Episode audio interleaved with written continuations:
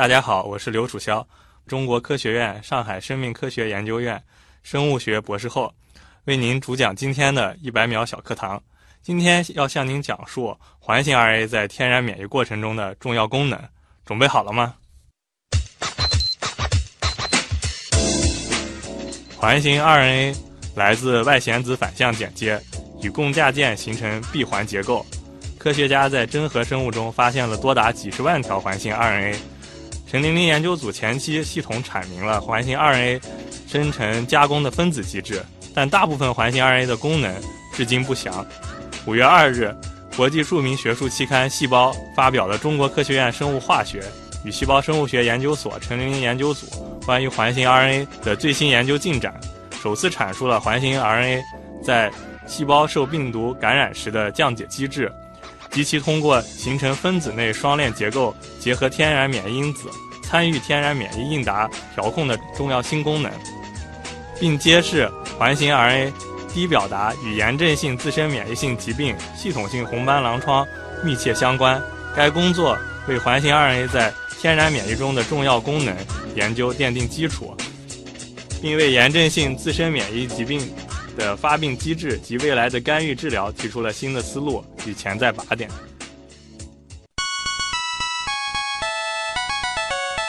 节目准备好了吗？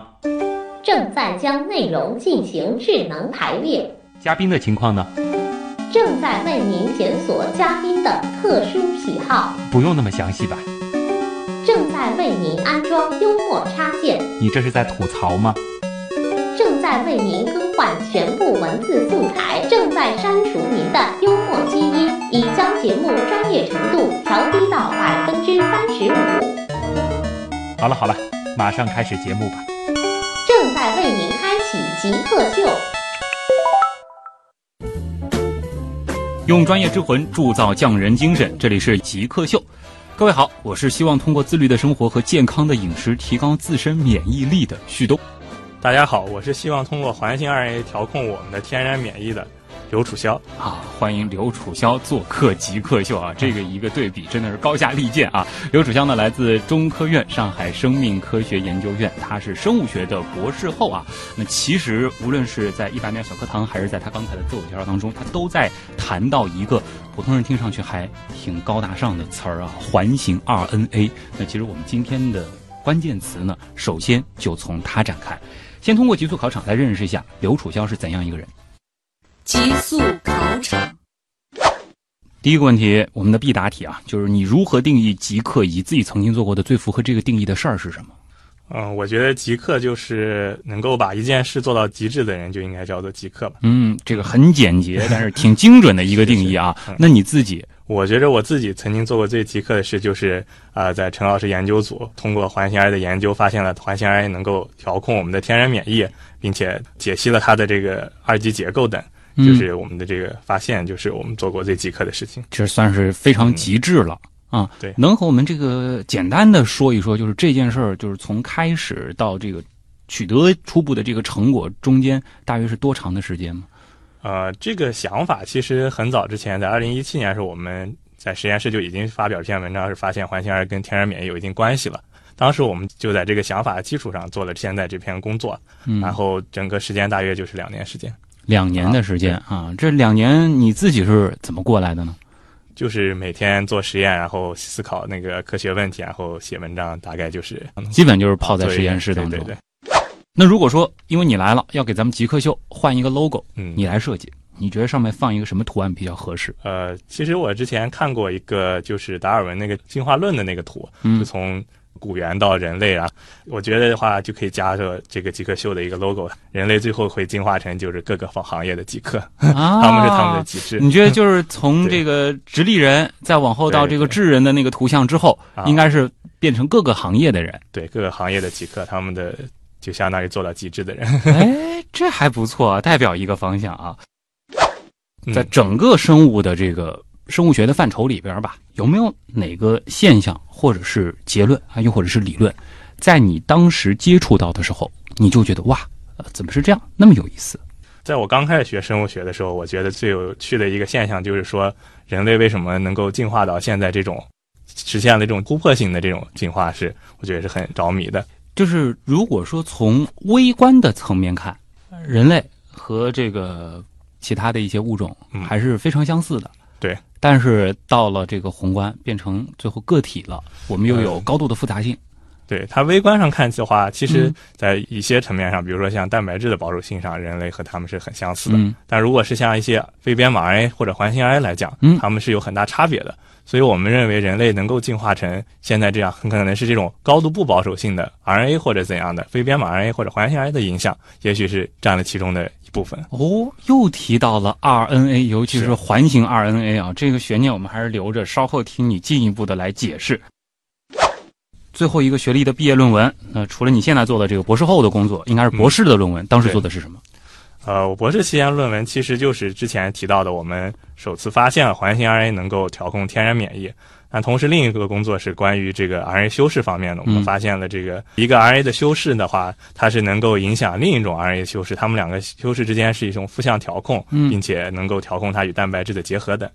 我的毕业论文主要是围绕这两个工作展开的。嗯，就当时的这两个工作和现在你在做的这个工作基本上是一脉相承的。呃，对环形 RNA 方面的工作是一脉相承的。嗯另一方面的工作是呃相对来说稍微有点差别，但是都是在 RNA 的这个领域的，相当于非编码 RNA 领域的。嗯，你跟 RNA 打交道是从什么时候开始的？呃，就是从我进入生化细胞所，然后在成人研究组攻读博士学位期间嗯开始开始打交道的，然后就相当于在一直在研究非编码 RNA 和环形 RNA 的。啊 稍后也很期待你和大家好好的讲一讲这个 RNA 到底是怎么一回事儿啊。在你现在的这个研究当中，有没有哪种工具，或者是哪台仪器，又或者是哪类试剂啊，诸如此类的这种研究工具，对你来说是必不可少的？首先就是做 RNA 研究容易碰到一个问题，就是 RNA 会很容易降解。嗯就像在我们空气中，或者我们这种分泌的汗液或者唾液中，它们都有 RNA 酶会降解 RNA。所以做 RNA 研究最必不可少的就是需要有一个操作空间，没有 RNA 酶的，嗯呃，然后你要用的这些仪器或者用的这些试剂等，也是要去除 RNA 酶的，这样才能很好从事 RNA 的研究。所以这些东西还是必不可少的。比较有代表性的设备或者是仪器是哪一台？设备的话，就比如说是呃 RNA 酶去除的一些一液枪或者那种呃枪头等，都是需要去 RNA 酶处理的。啊，这样子的一个设备单价大约是多少？中位数就行，单价大概也就几百块钱吧，几百几百上，千的都有。几百上千。对你们现在就实验室用的比较顺手的是这个几百的还是上千的这种？嗯，我们希望是用上千。上千的。好，我们就说这个比较理想的这种枪头 啊。好好，呃，如果用你现在一年的收入去买，大约能买多少？也就能买个十十盒而已，可能一天实验就能做完毕竟现在还是博士后，对吧？对对这个呃，大家应该也都知道啊。啊。接下来呢，这道题其实脑洞会比较大啊。想一想，如果时光可以倒流，嗯呃，甚至是可以回到临近高考，甚至是在高一、高二选方向的时候，那个时候如果说你必须重新选择一个专业或者是一个方向的话，你可能会做什么选择？我觉得我还是会选择自然科学类的研究，虽然不一定是做生物学或者做 RNA 方面的研究，嗯但我觉得，嗯，从事自然科学研究能够发现一些之前没有人发现的现象，或者说解决一些之前人没有解决的问题。嗯然，后当你发现和解决的时候，还是非常有成就感，感觉还是挺高兴的。就反正就是科研这条路肯定是愿意继续走的。不一定是从事真正的科研工作，但是啊还是会做自然科学相关的工作。啊，如果是不考虑生物了，以后不考虑生物了，嗯那可能是化学、物理，还啊是都可以，物理化学可能也挺好的。也挺好的。好，那么下一题是这样，就是说，如果不考虑其他所有的情况，嗯就包括可能面临的，比如说家庭的问题啊、收入的情况啊等等等等，只遵循你自己内心的话，你嗯，最想做什么事情？最想做的事情应该还是去那个太空旅行之类的事情吧，就是哦相当于是去看一下外太空的样子，或者从别的星球上俯瞰地球的感觉，应该会比较啊，你倒是。直接就把这个我们接下来的一个问题打包进去了。那接下来问题看来必须得升级了啊！本来我们啊接下来要问的是，如果可以拥有甚至能够违背物理规律的嗯超能力，你最想拥有什么？如果能够违背物理规律的话，我希望是能够穿梭时间吧，能够去呃，比如说穿梭到古代或者穿梭到未来，看一下将来的情况，因为这个人类的寿命相对于整个历史长河来说还是非常短的。嗯，所以你主要是想要了解。有没有说是有了这个能力之后，可以具体做一些什么事儿呢？或者说对你的这个科研有帮助呢？那我还没有去想过要能做什么事情。啊，突然有这么强大的能力，这个一时半会儿不一定觉得自己能驾驭得住，是吧？极客高科学。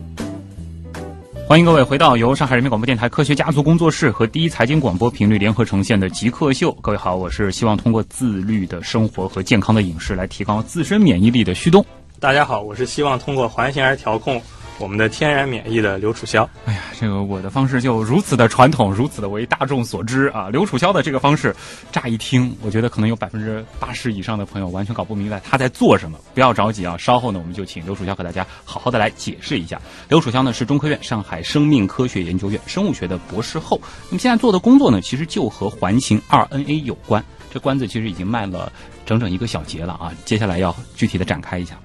先照顾一些生物几乎是零基础的朋友，来解释一下什么是 RNA，它和我们熟悉的 DNA 到底是有什么区别？这应该从那个最早的中心法则开始谈起。嗯，就是 DNA 是我们传统认知的遗传物质，但是 DNA 要变成这个能够行使功能的这些蛋白质的话，它必须要经过一步转录。这个转录就是从 DNA 转录成 RNA，嗯，然后 RNA 再经过翻译机器把它翻译成蛋白质，它是中间必不可少的一个信使一样的存在。嗯，但是 RNA 又和 DNA 有着密切的关系，并不是孤立的平行的两套系统。对，嗯那么接下来就是你一直在说的这个环形 RNA 到底是什么？呃，环形 RNA 呢其实是 RNA 的一类，它属于这个非编码 RNA。平常说的编码 RNA 就相当于我们之前提到，它能够编码成蛋白质，从而发挥它的生物学功能。嗯，而非编码 RNA 它是不具有编码成蛋白质功能的 RNA。它们具体要发挥什么功能，就是所以是是现在这个科学界研究的一个热点。嗯环形 RNA 呢是其中更特殊的一类，它们不是一个线性的结构，就是它们会头尾相接，形成一个环形的闭合环状的结构。嗯，这是它这样一个环形的特性，它和平常的这些线性 RNA 是有很大区别的。比如它在细胞内是非常稳定存在的，它有着它自己特殊的一些二级结构等。然后要开展这方面的研究，我们一般来说呃是要借助现在新的这些 RNA 测序啊，或者说是很多新的这种 RNA 的研究手段来进行展开的。哦，这里其实信息量还是有点大。我想给大家一个就是呃体量上的一个概念啊，因为刚才你提到了，首先 RNA 是有编码 RNA 和非编码 RNA，这两者的这个比例大概是怎么样的？呃，其实从现在的测序的这个结果上来看，非编码 RNA 的比例大约是占到所有 RNA 的百分之九十八左右。其实绝大部分是哦非编码 RNA。也就是说，其实有非常大的普遍存在着的 RNA，对于它们到底起着什么样的作用，是存在着一部分被报道是有一定的功能，对，但就大部分的其实还有待探索。真的就是有待探索。我们也不能说它可能就是一个冗余，或者说是一个备份。在人们研究发现，可能越来越多的发现它们还是有一定功能。嗯，那么在这些非编码 RNA 当中，环形 RNA 和线性 RNA 它的这个比例关系大约是怎么样？呃，环形 RNA 它是通过这种反向剪接形成的，它这个反向剪接的效率本身就是很低的。嗯它们都来自于同一个母本的前体 RNA，但是它的这个反向剪接效率大概只有百分之一左右，嗯所以它的比例上来讲的话，环形 RNA 的生成的比例上大概只有线性 RNA 的百分之一。但是我们之前提到，它因为成了一个环形呢，它很不容易降解，啊所以在细胞内会出现一个逐渐积累的过程。所以环形 RNA 它的表达量其实差别还是很大的，有的和线性 RNA 其实能够达到同等水平的表达量，哦但有的也很低，但大部分是还是相对比较低的。因为我开始其实在想，就是环形 RNA 在总的这个 RNA 的量当中，它的比例还是比较少的，对有点大海捞针的意思。但事实上，就是因为它的一些特性，我们还是有一些办法可以比较容易的嗯得到它们的。对，有的。之前人们只发现了个别环形 RNA，然后现在有高通量测序的这种 RNA-seq 二代测序的技术的发展，嗯人们才在这种真核生物中发现了上万种环形 RNA 的存在。哇，然后它的功能和什么，就是有待进一步的研究和探索啊。。刚想问你，就是说现在环形 RNA 有多少种？没想到现在我们已知的就已经有上万种了，对，而且可以这样说，就是可能还有更多是的。当测序技术的进步或者技术的进步，可能会鉴定到更多。啊。这些种就是不同的这个环形 RNA 这个种类，我们是怎么去界定呢？是它的这个微观的这个结构上有区别呢，还是说它的呃排列什么的不一样呢？应该说，绝大部分环形 RNA 都来自于它的一个母本的线性 RNA，、嗯，所以就是只要它线性 RNA 的不同，我们就可以界定为一个不同的环形 RNA。哦，基本上就是它能够找到对应的关系从序列上。对好来定义。啊，那么具体我们有了这些环形 RNA，或者说是把它分类分出来了之后，嗯我们怎么去开展研究呢？这个可能是比较关键的一步了，因为其实最开始的时候你就谈到了，就是呃，我们是希望通过环形 RNA 来调控我们的天然免疫，这两者之间我们是如何建立起关系呢？它的这个逻辑是在哪儿？呃，这个逻辑其实最早开始于我们陈林来老师研究组一七年一篇报道。当时我们是想通过筛选，就是影响环形癌生成的一些蛋白质，然后我们建立了一个高效的筛选系统。嗯然后我们想筛选到这个影响环生成的蛋白质只影响环形癌，却不影响线性癌。我们通过这系统筛选到了，发现除了这种影响他们剪接的一些经典的这些蛋白质以外，发现很多蛋白质都是天然免疫过程中或者这个通路中相关的蛋白质。因此，我们把研究的方向集中在环形癌与天然免疫的这个关系上。嗯，它和蛋白质之间，我们刚谈到了一个很高效的这个系统，它是通过一个什么样的这个方式，我们去找到它们之间的这种对应关系呢？是把它放在一个什么样的这个具体的，可能我们说一个载具啊，或者说是一个一个承载的这个东西上面？一般我们把那个载具叫做指粒，就是我们设计了一个指粒呢，它是能够在细胞内剪切形成环形 RNA，同时也能够剪切形成线性 RNA 的。但是我们环形 RNA 呢是用一个红色荧光，相当于给它带上了标记，而线性 RNA 是一个绿色荧光。当我们发现只影响红色荧光却不影响绿色荧光的时，候，我们认为这个蛋白质是只影响环形癌的生成，却不影响线性癌生成，就这样筛选出了能够独特影响环形癌的这些蛋白质因子。啊，这个过程描述的还是比较清楚的啊。那么，其实我比较困惑的就是它和这个天然免疫之间的这个关系，我们是如何，比如说证明它是具备这种调控的这种？他们一般叫 gain of function 或 loss of function，就是通过你让它变得更多，然后你看它的功能影响，或者让它消失或者变它功能影响。嗯而环形癌本身因为它的序列和线性是完全类似的，所以我们很难通过这种让它消失的方式去把看它影响。我们是通过过表达让它变得更多来看它对免疫的影响。嗯我们发现，当环形癌更多的时候，它对天然免疫是有一定的抑制作用的。嗯，就是明显能够看出来。呃，是的，我们做过了一些一些实验上是看到的。但啊具体到一些分子机制，就是我们后来做的，发现它跟一个天然免疫因子蛋白 PKR，跟之前报道我们是跟它的一个另一个蛋白 NF 九零等都是有一定关系的。嗯，现在就是说这个免疫这一块儿它的这个表现，我们是在这个比较微观的这个层面证明了，还是说是已经到了比如说小小动物身上，我们也已经能呃看到我们应该目前还是以比较微观的层面证明了，还没有到动物实验水平。我们将来的计划是这样，这个就是期待下一步了，因为这啊个是一个新兴领域嘛。它有这个创新性啊，所以说这一次也是被这个非常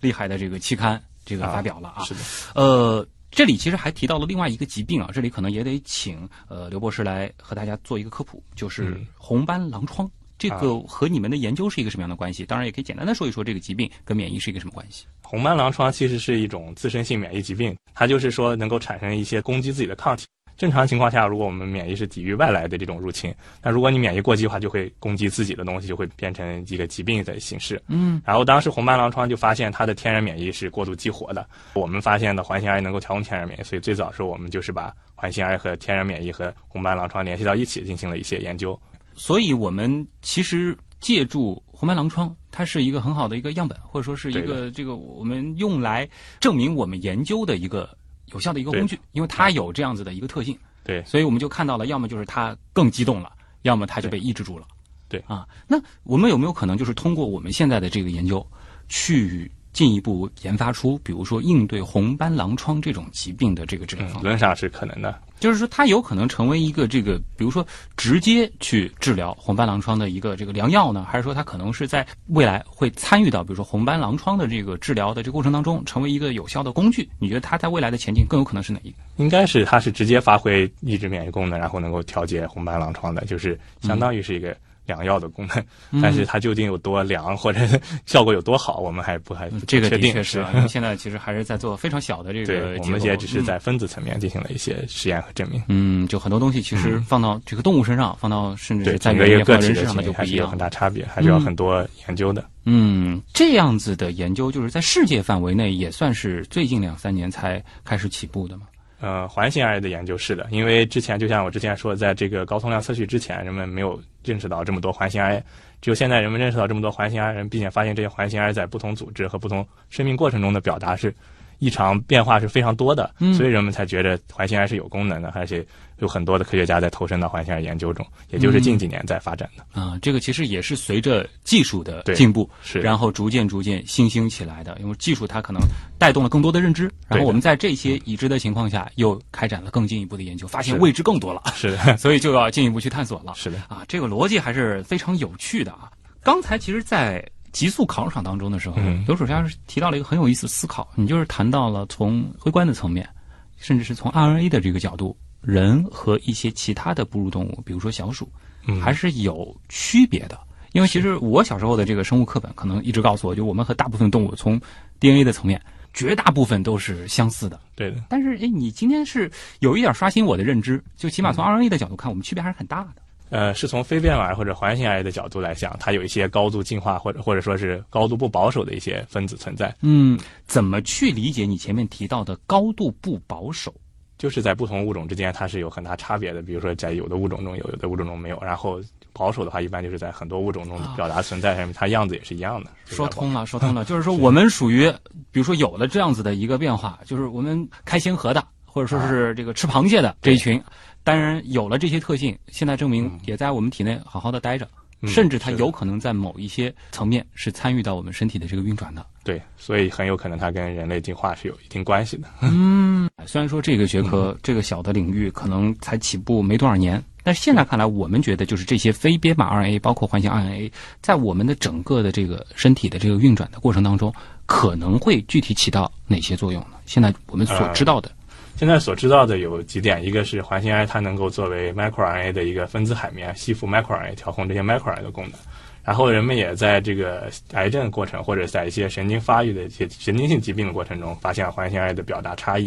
然后我们也发现环形 i 在天然免疫调控过程中有一定的关系。这就是目前环形癌报道的几个功能吧。嗯但是其实这也只是冰山一角，因为环形癌我之前提到有上万条，但是其实这些报道可能都是这个个例而已。嗯我们估计还要经过长时间探索才能知道大部分环形癌它们具体还有什么功能，或者说是、嗯，那就是说，我们说命中的这个概率是多少？我举个例子，就是说，呃，因为你说到了，可能以现在已知的有上万条，嗯，然后我们是找到了明确的可能有关系的，是这样子的几对。那是比如说大海捞针了，我们做了一千条、一万条的研究，就发现了三个，还是说可能我们就做了十几个，就找到了三四个这样的对应关系？啊、这其实都是要经过一定的筛选和那个嗯 过程的。比如说，我们肯定是刚开始做会筛选到高表达的环形癌，他们在细胞内更多，我们可能希望它们有功能，所以嗯我们做的时候刚开始是用高表达环形癌去做的。但是后面呢，现在人也在开发一些高效的一些筛选系统，相当于大海捞针，它也是有一定的方向的，嗯相当于拿了磁铁一样才能把那个针吸起来。啊，就是从逻辑的角度来说，因为之前可能我们的工具发展也有限，所以说我们相对来说是会找那些比较容易操作的，对，比较容易去证明的，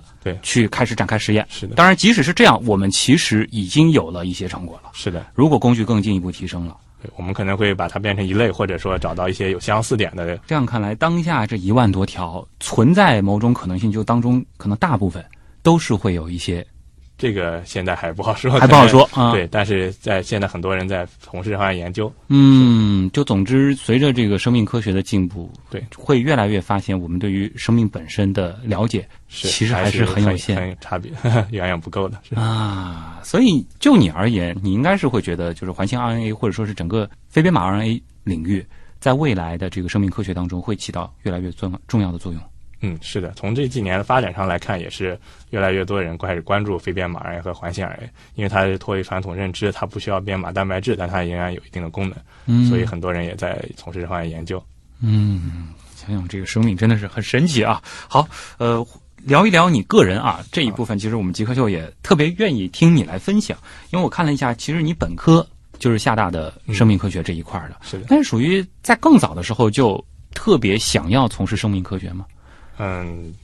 是比较早说想要从事这方面的研究。嗯，一方面是由于那个呃，我的父亲本身就是做生物科学研究的哦，一个呃研究员，嗯，从小就了解过一些基本的信息。嗯还有就是我在高中的时候参加过生物竞赛，虽然我参加也参加化学竞赛什么其他竞赛，啊感觉还是生物竞赛比较有意思一些。然后当时就是想从事生物。其实极客秀，我觉得就是从事生命科学研究的嘉宾，甚至能够占到嘉宾总数的可能百分之三十五左右啊，这个体量还是很大。有很多其实他们最开始可能更想做的是，比如说宏观的，就比如说他们感兴趣的可能是这个动物啊、植物啊这一些。当然，可能最后选了专业以后才发现，原来现代生命科学其实很多时候可能连动物是长什么样，除了在实验室见到以外，这根本都不需要去了解。你是出于一个什么目的？最开始就是对这些比较微观的好奇呢，还是说更多的时候可能也是像我前面说到那种情况？我应该是一开始的时候就对微观的这些东西比较好奇，嗯。就像我前面说的那些，嗯，RNA 或者中心法则这样的，嗯。我觉得从微观的角度去看，可能更能了解它的本质上的一些机制和一些生命过程的原因吧。嗯，这是从小这个父亲给你打的这个底子也比较扎实吗？嗯，那倒也没有，他啊也只是给我说了一些基本概念，然后引起我的兴趣吧。可能因为我们并没有在家里很多的探讨这些科研的东西。啊，就小时候没有，但是现在你也是做生命科学研究了，这和父亲应该算是同行了。啊、你们现在会交流一些这个研究上面的事情吗嗯？也是偶尔交流一下，因为他做的是动物疫病方向的，和我们这种分分子机制的研究、基础生命科学研究差别还是很大的。啊也只是随便聊几句这样的拉拉家常那种感觉。啊，就很难说是因为大家的这个专业还是专业还是细分的这比较厉害对的，啊。那有没有可能说是找一找，就是说你的这个研究里边能和他的这个研究领域产生交集的点？可能仔细找能找到一些，但是比较难这个感觉应该还是很有意思啊。啊。那你觉得啊，就是说从事 RNA、或者说细到环形 RNA 研究是一种怎样的体验？呃，首先我们就是这种纯基础、纯分子的研究的话，基本上就像你说的，不会接触到什么动物或者什么的。嗯它更多的是像就是做一些分子实验，在实验台上进行操作，然后进行那种精细的一些东西吧。嗯所以感受上和做什么化学实验这些也挺相似的。嗯，就是整个这个实验室看上去相对来说也比较整洁，对，但是要非常整洁，因为要哎极其整洁，要要排除 RNA 酶让对 RNA 降解的干扰。嗯，曾经其实听过那个研究蛋白质结构的这个生命科学家来过这个极客秀，他也其实谈到，比如说他们要解析一个蛋白质的这个结构，可能中间会有这个几天去跑那个程序，嗯然后去等那个所谓的这个高光时刻啊。嗯那对你的这个研究来说，你觉得就是这个最寂寞的时间是什么时候？另外就是说，所谓的高光时刻 是哪些时候？啊，就是我们在这篇工作里解析了将近三十多个环形 RNA 的二级结构嘛。嗯那其实这环形 RNA 就像我前面说，它的序列和线性是完全相同的。我们很难通过一种很高效、有有效的手段去马上做出这些环形 RNA 的结构。我们也是有一个一个去这么做出来，然后把它放到一起去观察它的特性的。嗯，在做这个过程中，大约也花去了我将近一年的时间。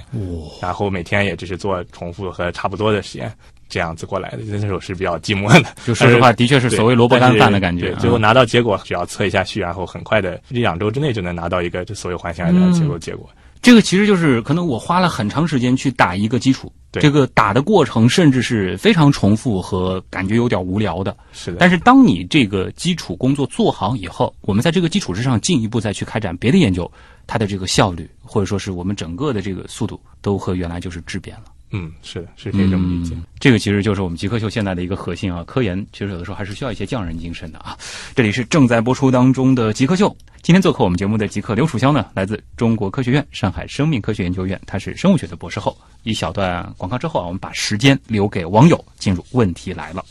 问题来了问，题来了，问题来了，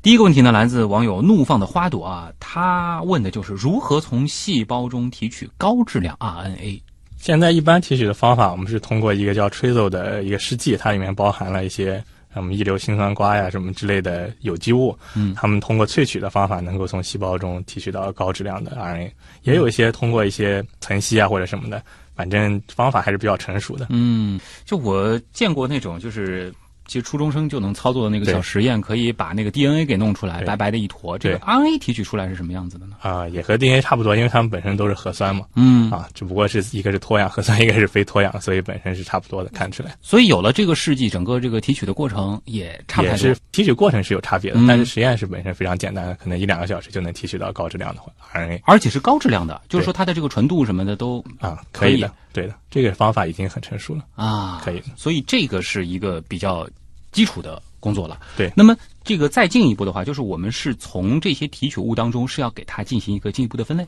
啊、是可以分类的。嗯像比如说，我们可以通过呃 poly A 的这种呃一些匕子来给它分为一些带 poly A 尾的，像 mRNA、信使 RNA 那种，或者给它分为非非编码 RNA，就是不带 poly A 尾的这种主要占的，嗯或者说是我们通过一些酶的消化呢，把它一些线性 RNA 给消化掉，然后来富集环形 RNA。嗯所以那些方法就会相对复杂一些，啊时间也会更长一些。那只是提取到总的 RNA 的话，高质量的话还是很成熟的方法。嗯，就是有了总的 RNA，接下来的一步就是看我到底是要其中的这个非编码的，还是编码的看，哪一类，还是要环形的、线性的。是就是进行相应的操作就可以，嗯，但是好在方法都有。是有的。嗯，但是即使是得到了最后的这个环形 RNA，是嗯还存在一个具体分类的一个过程。那样具体分类的，目前还没有特别好的方法去做。如果你自己想做的话，你可以设计一些探针来对它进行具体的分类。啊目前没有这种商业化或者普遍的一种用法，嗯，这种技术对你们来说需要吗？嗯，也是需要的。在后期的话，我们是需要的。其实我们也在开发这种方法，嗯但是我们还在起步阶段吧。就也期待有别的团队能够在这一方面做一些贡献。对的。嗯，德尔布问啊，当长链的核糖核酸变身成环形 RNA 后啊，其实说的是不是就是线性 RNA 变成这个嗯环形 RNA 这个过程？是的。这些重塑外形的 RNA 是否连内涵也发生了脱胎换骨的变化？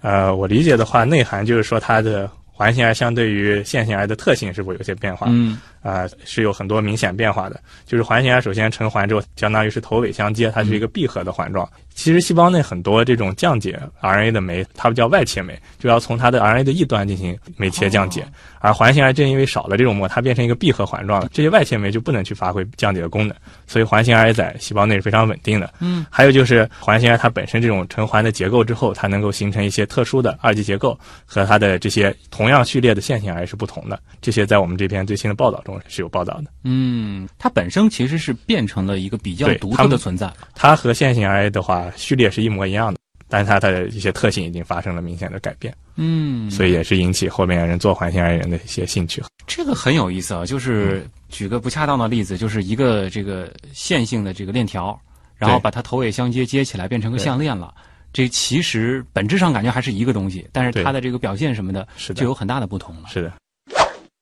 那么倪商问啊，环形 RNA 和人类疾病有什么关系？前面提到了一个红斑狼疮，对，我们可能可以进一步的去探索，就是它在嗯这个过程当中能够起到什么样的一个作用。是。那现在有没有说直接去建立它和疾病之间的这种关系呢？嗯，直接建立疾病关系的目前还比较少，但是在一些癌癌症病人中进行了一些测序，或者说在一些神经性退行疾病中进行了一些测序，他们发现环形 RNA 的表达量的变化，还有一些特性是完完全改变了的，提示他们很可能在很多人类疾病中是有一定关系的。嗯但是目前这个领域还比较新，所以目前还要进行更多的探索，才能去确定他们这些疾病的关系。这就只是说是一个提示，对的，它有可能是有这个关系，但是是到底是什么原因导致了它的这个量明显变多了？或者说是到底是因为它多了，或者是少了，引起了这个疾病，还是说是疾病本身产生了这个现象？我们现在都不知道。呃，有一定的分子，就比如说作为调控 microRNA 的功能的，但是更多的还需要进一步探索，就相当于只是个例的报道，但是那么多环形癌具体还有什么功能，或者在人类疾病中有什么作用，还要嗯还要探索。但大家听了今天的节目，绝对不能建立这样一种认知，就是好像我们之前对于疾病的这个认识都是错的，有可能这个疾病的原因都是在环形 RNA，、啊肯定不是这样，它只是在这个系统当中的一个环节。对它至于是特别重要的一个关键的环节，还是说是起到一个辅助性作用的这样的一个环节，对我们都还没有搞清楚。对的，还需要进一步探索。哎，正是因为没有搞清楚的点多，才值得进一步的探索下去嘛，是的吧？所以，如果说我们放眼更远的话来看，其实前面也提到过一个类似这样的问题，就是说环形 RNA 或者说是这一方面的这个研究，在未来人类和这个疾病的这个，比如说战斗的这个过程当中，它更多的可能是起到一个什么样的作用？因为我觉得可以分为两点。第一点是在我们这种报道中，我们发现环形癌能够调控天然免疫，所以有可能是我们通过引入环形癌能够对它天然免疫，比如说这种免疫过激的一些疾病进行一些调控，嗯，让它能够恢复到正常状态。还有一种就是因为环形癌之前我提到在细胞内是非常稳定的，嗯，所以有很多科学家把环形癌作为一个稳定的表达蛋白或者怎样的一个载体，因为它能在细胞内非常稳定的存在，或者说作为一个分子标志物的。哎，这里其实带出一个就比较好玩的问题啊。我们前面其实谈到了线性 RNA 和环形 RNA 以及它们之间的关系。那比如说我们手上有一些线性 RNA，我们有没有一些办法可以让它变成环形 RNA 呢？呃，是有的，在体外有很多种方法可以让它变成环形 RNA。嗯，比如说通过一些酶连接酶进行让它头尾连接到一起，或者说是通过一些核酶自检切的体系，它也能够形成环形 RNA。这样的方法还是有很多报道的。哦，所以就是微观层面的这种操作啊，我们说所谓接项链的这个过程是是可以有的对的，啊，这个技术也相对来说比较成熟了。是有，但是效率其实从我们做生物学的角度来看还是比较低。对，这个其实也是一个很重要的技术铺垫，就是在未来，如果我们真的搞明白这样的关系了，我们可能需要大量得到一些比较稳定对的、可靠的环形 RNA 的时候，可能就需要这样的技术更成熟了。是从原理上是可行的，但是它的这个产量或者什么上还是要提高。嗯，这个就是工程学的这个思维了。下一个问题呢，来自网友混搭派小竹子啊，哎呦，这个专业了，我已经看不懂这个问题了，这个我估计刘博士能看懂啊。近期大热的 RNA 修饰 MCXA 研究是怎么一回事儿？RNA 修饰就是相当于是给它 RNA 上还带了一层修饰。简单打比方的话，就好比说本身它们两个 RNA 序列是相同的，但如果有一个 RNA 上带了 M6A 的修饰的话，嗯相当于给它打了一个标签一样，就相当于和它之前的那个 RNA 是分开了，它就有可能有新的功能。因为带了这个标签的 RNA 的话，会被能够识别这个标签的蛋白质所识别，然后发挥一些新的功能。啊，就本来这条项链上比较干干净净的，对你在这儿加了个蓝宝石，是的档，次就不一样了。是的，但它是一相当于是一个表观遗传学的修饰，它不是在遗我们的 DNA 遗传信息里的。嗯，就这件事儿和你们的研究关系不是特别大。呃，其实也有一定的关系。之前也有人报道 M6A 修饰的环形 RNA 能够有和它普通的环形 RNA 可能有不同的区别，具体的话还需要更进一步探索吧。嗯，M6A 这个东西是最近两年比较热的一个东西吗？嗯，是的，嗯，我应该说 RNA 修饰就是最近做的比较，因为之前的话没有鉴定到这些 RNA 修饰的它相关的蛋白，而 M6A 它的甲基化蛋白、去甲基化蛋白和它发挥功能能够识别它结合蛋白，现在都被报道出来了，所以很多人就在致力于这方面的研究，到底在哪些功能上有什么揭示，然后发现也是有挺多功能的 RNA 修饰之后，就现在还是在就是它到底能够做什么事儿，呃到底是起到什有么作用，一定报道，对，在做研究。就呃是具体再到更远的应用层面的话，嗯，那是它的远期目标可能是解决什么问题呢？就可能比如说对某些 RNA 进行修饰之后，它的 RNA 的功能就会发生改变，啊，这个其实也类似于就是基因层面的这种编辑，不是基因层，它是相当于 RNA 更小。嗯，对基因层面可能跟遗传还有一定嗯关系，它会导致到遗传改变遗传信息，而这种 RNA 的修饰它是不会改变遗传信息的啊啊，，相当于只在你 RNA 层面改变，但你不会被遗传下去，这是相当于更安全的一个方式，我感觉。前段时间其实我们极客秀还聊过成体治疗这一块，可能也会是在成体对治疗里边儿。是有可能的，他们像做 CRISPR 系统的，也有在做这种 RNA 修饰相关的 CRISPR 系统，嗯应该还是有很多应用前景的。啊，这个解释的很棒啊。喵大侠问啊，说这个嗯 RNA 研究如今还有哪些前沿的方法和方向？其实环形 RNA 本身也算是比较前沿的方法和方向了，嗯是吧？是的，呃，在这个领域当中，还有哪些点也是现在可能相对比较热的，或者是未来会更热的？我觉得 RNA 研究方向其实有很多前沿的方法和方向，就比如说前面提到用 CRISPR 系统来研究 RNA，因为之前人们报道 CRISPR 系统都是编辑 DNA 的，然后作为一个 DNA 编辑器，然后现在人们也开发出了能够编辑 RNA 的 CRISPR，也发现了这一点，就所以 RNA 也有对。剪刀了。对，也可以并它进行编辑，也可以让精准的编辑和调控，嗯。这是一方面。还有就是研究 RNA 功能方面的话，现在有很多新的这种实验方法，比如说是一些像一些 iClip 或者 RAP 等一些精准的这种 RNA 研究方法，它能够鉴定到一个蛋白结合在 RNA 的具体哪一个核酸上能够达到单碱基水平，或者说是结合的这种模式到底是怎样的，就是有更加精准的去研究方法去看 RNA 和蛋白之间的关系，或者说嗯研究它们的功能。啊，就是从应用和功能上都有新的方法出现嘛，然后嗯也很多这种人在研究。嗯，说到这个跨学科的结合啊，这两年这个人工智能反正火得一塌糊涂，在生命科学当中也是这个有很多地方啊是这个崭露头角了。在 RNA 这一块儿，因为前面你提到了，就是说我们现在其实未知的也很多，已知的、它本身存在未知的也很多，有没有可能借助这样的算力或者说是这样的这种工具来帮助我们的研究呢？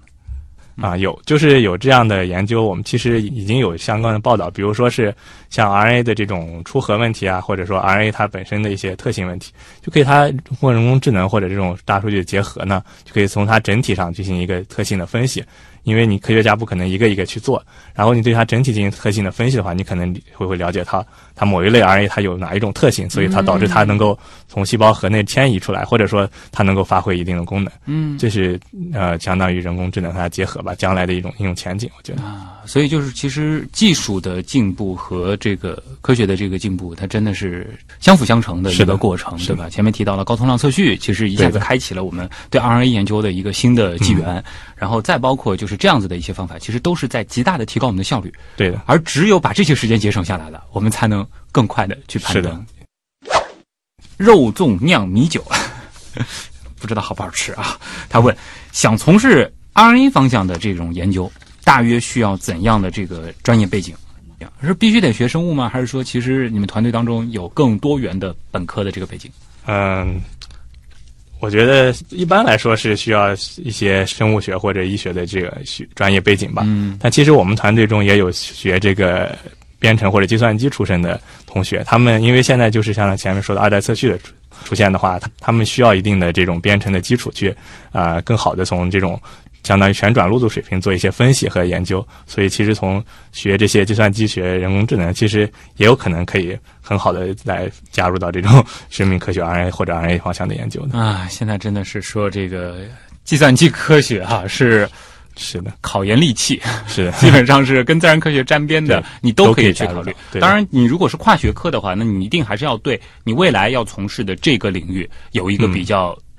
基础的，或者说是相对比较扎实的一，个起码要有一定基础概念的了解和对它的这个呃到底是怎么运作的，要有一个起码要明白一些的。嗯，就是呃，团队当中的这个主体还是生命科学背景为主。嗯，也有现在也有以计算生物学为背景为主体的啊，嗯比如说去研究一些呃进化方面的呀，或者开发一些新的程序去大规模的去分析转录组的这些特性的，都是可以以计算生物学为背景来研究的。哎，这个很有意思啊。就追问一下吧，就是来自外星来客的问题啊，他就说这个方向，那可能就具体到 RNA 或者说是环形 RNA 这个方向了。嗯，呃，毕业之后这个前景是怎样的呢？研究领域我觉得前景很好，因为能够看到很多的这个需要我们去攀登的高峰，可以去摘的苹果。但是这个如果是不继续从事研究了，它可能会有哪些方向呢？不继续从事研究了，现在还没有这么多的这个师兄或者说是师弟师妹。一般来说还是学了这些方向的话，感觉还是继续从事研究嗯比较适合，因为这边做 RNA 的话，一般都是相对来说是比较基础科研的这种方向了。如果转到其他方向的话，可能这边的知识用的会比较少一些，啊就是可以这样理解吗？就是如嗯果说这个毕业之后是不继续走研究道路了，可能就只能说这些年来所积累的一个科研的这样的一个工作的习惯、思维方式，可能能够在其他的这个领，域帮到你。我觉得在这种起码这种培训的这种思维方式，对科学问题的思考，然后设计实验的这种理念或者这些方式，是可以继承下来，然后帮助到后面的这些工作中的。那你学到这些技术，可能是如果不做这种基础科研，是基本上是用不到的。啊、当然，其实现在包括很多的这个企业，不一定是研究所或者是院校，嗯是的也有很多的这样的专门的研究人员，这也是一些很好的这个方向。是的，是可以的。更何况就是现在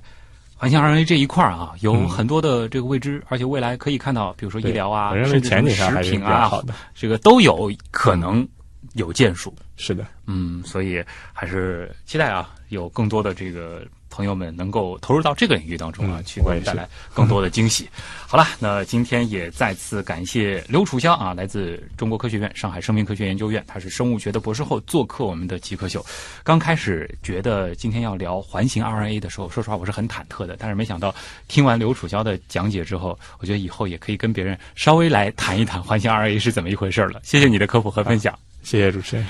好，那以上就是本周的节目。本节目由上海人民广播电台科学家族工作室和第一财经广播频率联合呈现。我是旭东，咱们下周再见。